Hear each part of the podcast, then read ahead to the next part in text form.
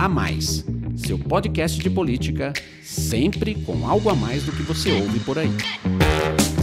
Olá, eu sou Rafael Lisboa, diretor da FSB Comunicação, e começamos agora mais um podcast a mais, seu podcast de política sempre com algo a mais. Nós vamos conversar hoje sobre o papel dos militares no governo Bolsonaro, que é, pelo menos desde o fim do período militar, o governo com maior número de representantes das Forças Armadas em posições estratégicas do executivo. Por isso, além dos nossos especialistas da FSB em política, Alon Feuerwecker e Alexandre Borges, contaremos hoje com a participação do general da reserva Sérgio Etgoen, um dos nomes mais respeitados do Exército Brasileiro. Etgoen já foi chefe do Estado-Maior do Exército e ministro do Gabinete de Segurança Institucional do governo anterior. Atualmente é vice-presidente do Conselho de Administração da FSB. General Etgoen, é um prazer recebê-lo aqui no nosso podcast. Muito obrigado pela presença.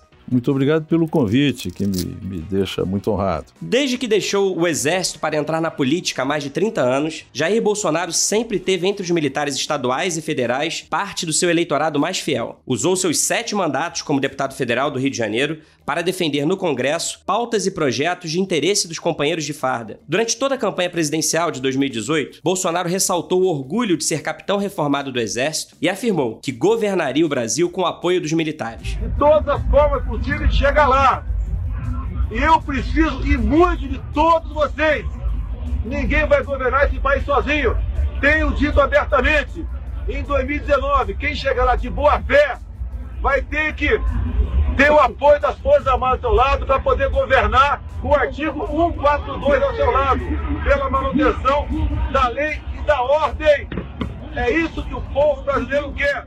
Além do vice-presidente, general Hamilton Mourão, o primeiro time do governo conta com militares no Gabinete de Segurança Institucional, general Augusto Heleno, na Secretaria de Governo, General Luiz Eduardo Ramos. Na Defesa, o General Fernando Azevedo. Em Minas e Energia, o Almirante Bento Albuquerque. Na Ciência e Tecnologia, o astronauta e tenente-coronel da Força Aérea Marcos Pontes. Na Infraestrutura, o ministro Tarcísio de Freitas, que fez longa carreira no Exército, assim como o ministro da Controladoria Geral da União, Wagner Rosário. E ainda tem o porta-voz da presidência, General Otávio Rego Barros. Isso sem falar nos cargos ocupados por militares no segundo e terceiro escalões. Em nove meses, a relação entre Bolsonaro e o núcleo militar tem alternado momentos de mais aproximação e outros de maior afastamento, inclusive com divergências entre militares e outros grupos que compõem o governo. Mas a crise ambiental na Amazônia, que gerou forte pressão internacional, acabou fortalecendo recentemente os laços entre o presidente e o núcleo militar, na defesa da soberania nacional, um tema que é muito caro às Forças Armadas. Entre altos e baixos, eu pergunto ao senhor, general Etgoin, qual a importância e a influência de fato dos militares no governo Bolsonaro?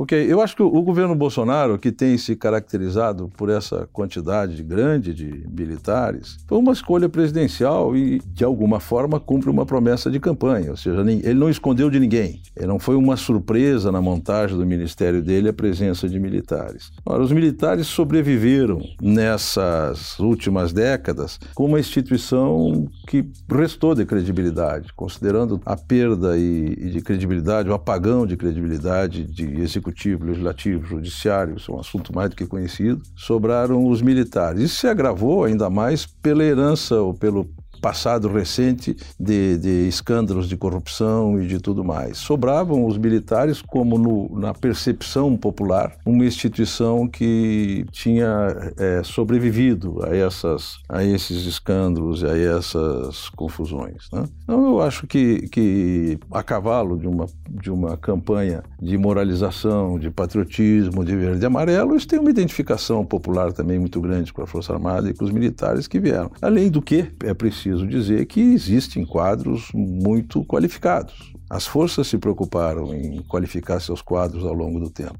Tá bom, general, muito obrigado. E agora minha pergunta é para o Alon. Uma vez questionado se o presidente era tutelado pelo núcleo militar, o vice-presidente Hamilton Mourão disse que Bolsonaro foi eleito pelo povo e somente o povo poderia ser seu tutor. E o presidente Bolsonaro já afirmou várias vezes que quem manda é ele e ele não passará para a história como líder banana. Diante disso, qual que você acha que é o limite para a influência da cúpula militar nas decisões do Bolsonaro? Veja, Rafael, quando o Bolsonaro foi eleito, havia uma certa ilusão de que ele seria tutelado na economia pelo ministro Paulo Guedes, na questão da justiça e da segurança pública pelo ministro Sérgio Moro e na governança em geral, talvez pelos ministros de origem militar. Isso foi uma ilusão que acabou virando fumaça rapidamente, porque ninguém tutela um presidente recém-eleito e com forte base de apoio social e de apoio popular. Então, o que a gente tem visto nesses últimos meses é que o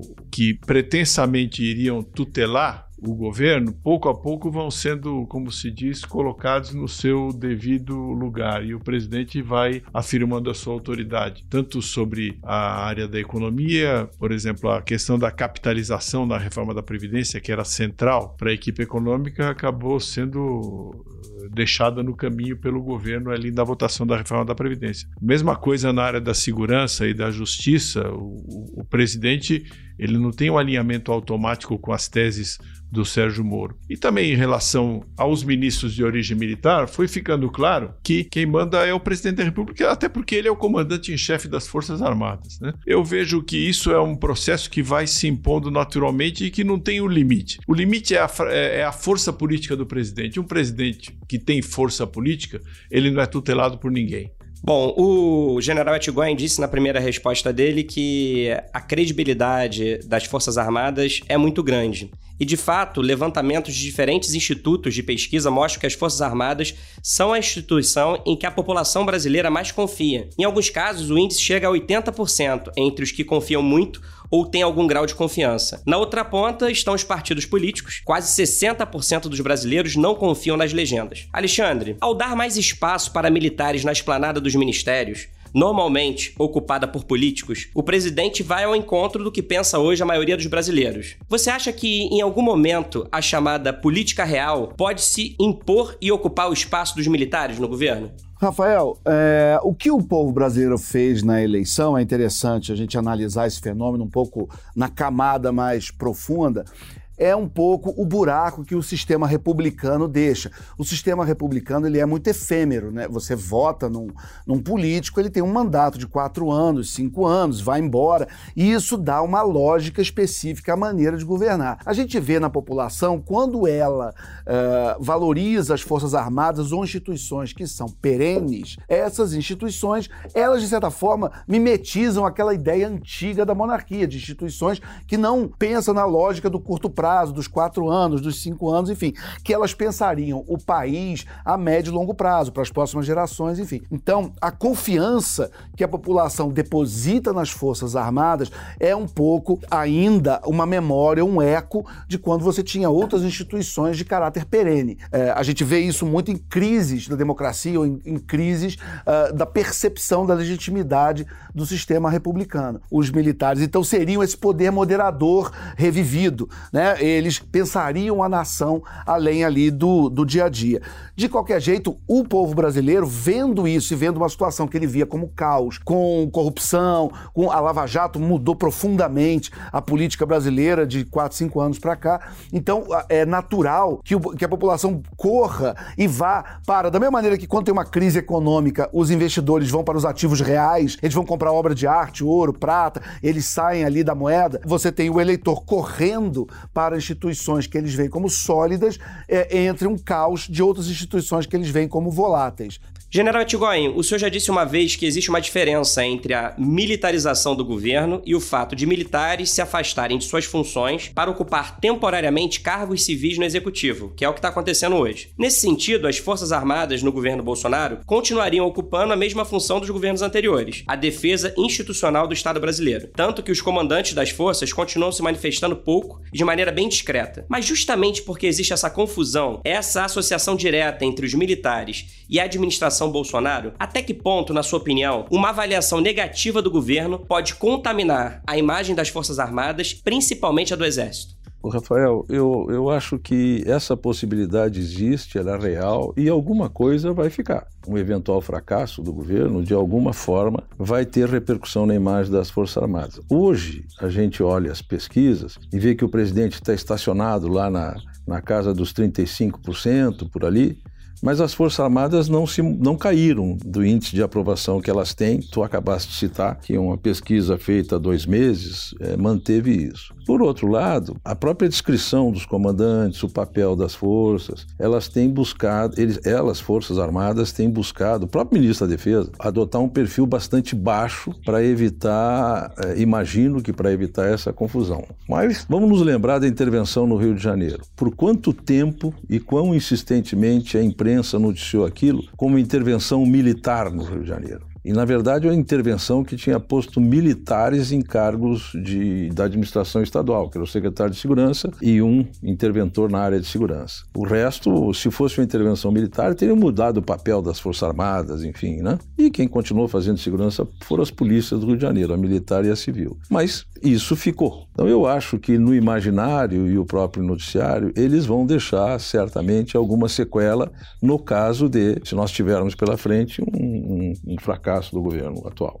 Bom, agora, Alexandre, um levantamento do site Wall mostrou que nos primeiros oito meses, o presidente Bolsonaro participou de 33 eventos militares, 14 somente do Exército, uma média de um por semana desde a posse. Por que, que você acha que é tão importante para o Bolsonaro estar em contato com as tropas se os militares hoje já ocupam alguns dos cargos mais poderosos do governo? Aí, nesse caso, é o Jair Bolsonaro, pessoa física que se identifica como capitão, se apresenta como capitão, se orgulha de ser um capitão e ele está, de certa forma, entrando uh, em contato com a carreira que ele largou lá nos anos 80 ainda, uh, num episódio que até hoje é controverso, que é inclusive contado num livro que foi lançado recentemente, O Cadete o Capitão, A Vida de Jair Bolsonaro no Quartel.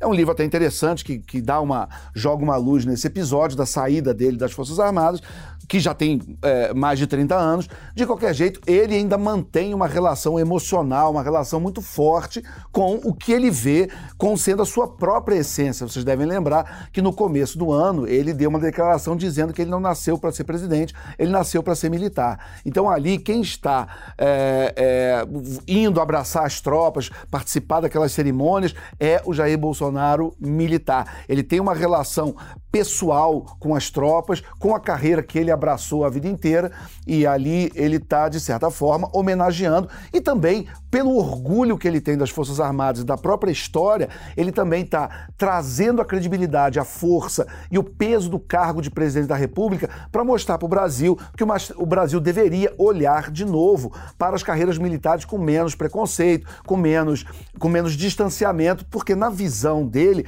e não está totalmente desconectado da realidade, que uh, uh, desde o fim do regime em 85, o, os militares foram muito mal pintados na academia, na imprensa, nos livros, nos debates, nas novelas, nas minisséries, enfim. Então ele também sente, em parte, uma necessidade de resgatar a imagem das Forças Armadas que eh, nos últimos 30 anos foram, foi muito atacada. Alon, mas você acha que essa ida é, do Bolsonaro a eventos militares, esse contato com as tropas, pode de alguma maneira também ajudar na conexão dele com os militares de mais baixa patente? Veja, o que a gente está observando na conjuntura é que os comandos das três forças têm procurado afastar as forças eh, no plano institucional da política. É, essa é uma coisa que a gente vê a própria descrição dos, dos três comandantes do Exército, da Marinha da Aeronáutica, mostra que eles têm uma preocupação ativa de não deixar com que o fato de haver militares em postos governamentais numa quantidade é, razoável, faça as pessoas acharem que as Forças Armadas é que estão no governo. E eu não vejo uma, uma tentativa do presidente de fazer qualquer tipo de ação no sentido de se aproximar de tal ou de qual escalão das Forças Armadas. Eu vejo uma tentativa dele de manter boas relações com as Forças Armadas, sempre ressaltando naturalmente que ele é o comandante. Aquela primeira resposta que eu dei. Quem imaginava que ele seria tutelado pelo fato dele ser capitão e ele está colocando generais dentro do governo, ainda que sejam generais da reserva, se enganou, porque em última instância ele, apesar de na carreira militar ter chegado ao posto de capitão e estar tá cercado por generais, o comandante-chefe das Forças Armadas é ele por um preceito constitucional. Eu não vejo nenhuma movimentação no sentido de criar problemas na hierarquia e na disciplina das Forças Armadas. E é nesse sentido também que você entende a criação desse programa que quer levar gestão militar para 216 escolas até o fim do governo dele? O Brasil tem um problema grave que é um apartheid educacional. É, o ensino público who ele é pior razoavelmente pior do que o ensino privado. Então, quem tem dinheiro, coloca seus filhos em boas escolas e quem não tem dinheiro é obrigado a colocar os seus filhos em escolas que não são tão boas assim. É claro que há exceções, exceções assim, mas eu estou falando como uma regra geral. A ideia do governo é que escolas militares públicas ofereceriam um ensino melhor do que as escolas públicas que estão sob comando civil. Isso aí ainda vai ter que ser demonstrado em larga escala, porque a gente sabe que as escolas militares elas têm uma formação, elas oferecem uma formação boa para os estudantes, mas eu não tenho certeza se a melhor solução seria militarizar o conjunto das escolas. Talvez a gente devesse olhar as experiências dos países em que a educação vai melhor do que no Brasil. Pegaria dois exemplos, aqui talvez o caso dos Estados Unidos e da própria China, né, que são as duas grandes potências no mundo hoje em dia e que atingiram no plano educacional um nível de excelência que nós não temos. Eu não sei se nesses países foi necessário haver uma militarização das escolas é, para que a juventude e as crianças tivessem acesso a um ensino de boa qualidade. Tudo vai depender do resultado. Se esse processo de criação de escolas militares der bom resultado para os estudantes, o governo terá um trunfo para dizer que acertou. Se não, não. Vamos esperar e vamos ver o resultado que vai acontecer, que vai ter.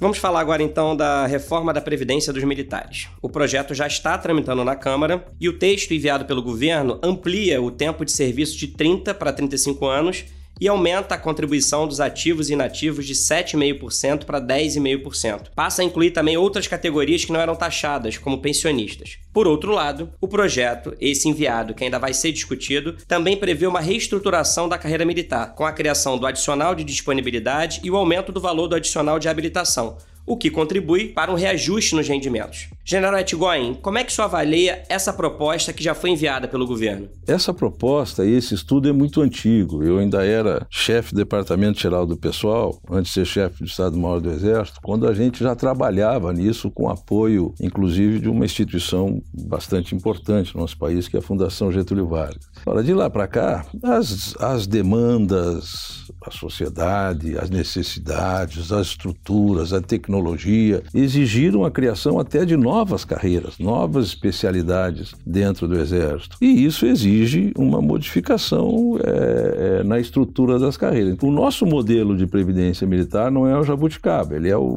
usado largamente no mundo, ele não é usado por pequenos países. Tem muitos poucos países que não têm o nosso modelo que a gente chama de proteção social. E a questão salarial, ela está dentro da reestruturação da carreira. Nós temos grandes distorções salariais nas Forças Armadas. Existem hoje três tipos de salário. Existe os que eu chamo de salário da minha geração, vencimento, a remuneração da minha geração, que é o mais antigo, que ele hoje é, o, é, o, é, uma, é a geração mais bem paga. Existe a geração que entrou após 2001, que é uma geração que já ganha, eu ganhará quando chegar no ponto que eu cheguei da minha carreira, pelo menos 25% a 30% a menos. E existe a geração que hoje está entrando na carreira e que vai ter outras consequências. Essas coisas têm que ser, de alguma forma, ajustadas. A complementação dessa, segura, dessa garantia social, dessa proteção social, ela vai ter que ser discutida e ela, assim, as Forças Armadas estão é, se ajustando à realidade.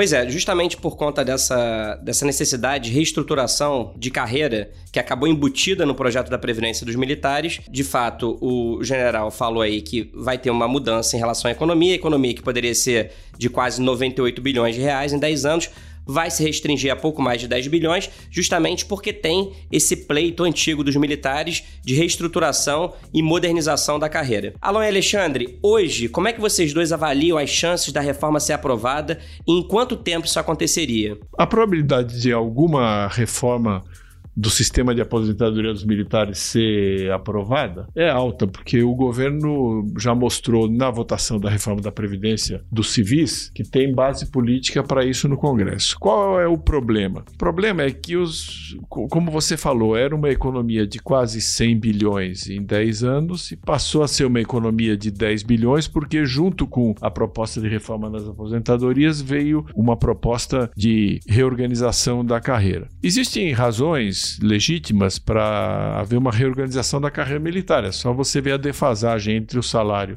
ou o pagamento aos militares e outras carreiras de Estado, como, por exemplo, o Ministério Público, o Judiciário, eh, os próprios diplomatas. Né? Mas isso vai ter que enfrentar uma certa discussão no Congresso. Por que é que todo mundo tem que se sacrificar num nível maior e, eventualmente, os militares, para os militares, esse sacrifício ser é, um pouco menor. De qualquer maneira, alguma proposta de reforma vai ser aprovada, na minha opinião. Vai depender da habilidade política do governo, da capacidade política do governo e também da capacidade de diálogo das próprias Forças Armadas no Congresso para saber em que grau que essa reforma vai ser alterada, porque algum tipo de alteração ela deve sofrer, assim como foi alterada a proposta da Previdência dos Civis. E você, Alexandre, qual é a sua opinião? Olha, esse ponto que o Alon levantou realmente é o mais importante. Eu me lembro do meu programa da Jovem Pan, que sempre quando o pessoal dizia que a reforma da Previdência era popular, que tinha, pela primeira vez na história desse país, as pessoas estavam indo à rua defender reforma da Previdência, eu brincava e falava, bom, mas pergunta que reforma a pessoa está defendendo. E às vezes você vai conversar com o sujeito, você, de, você defende a reforma? Defendo. Você é o quê? Professor. E, a, e os professores? Ah, professor é diferente. Aí você conversa com o bombeiro bombeiro, não, eu apoio, mas para os outros. Reforma da, mais para bombeiro é diferente. Então, na verdade, cada categoria eh, tenta brigar por um privilégio especial para sua própria categoria, porque ela vê como especial. Claro que existem categorias que realmente são especiais e merecem um tratamento diferenciado. O caso do, dos militares foi muito bem explicado pelo general Etchegoyen. Mas, como política é um jogo de narrativas, o que a gente tem que ver é como a narrativa vai ser passada para a sociedade. É um privilégio, é um privilégio inaceitável, é um privilégio abusivo ter alguma categoria e a categoria específica dos militares num governo onde o líder é um capitão do exército, isso é algum tipo de favorecimento e não só um capitão, mas um capitão que, como deputado, foi muito conhecido como um defensor da categoria eh, militar, dos soldos, dos aumentos, enfim. Então, uh, é como vai ser a percepção do eleitor que deve impactar diretamente no, desdobramento e no andamento da reforma.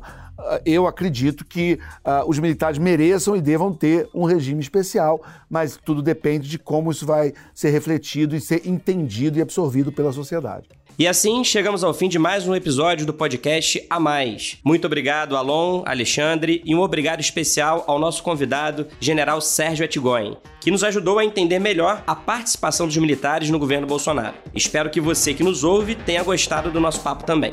A gente se encontra de novo semana que vem. Até lá!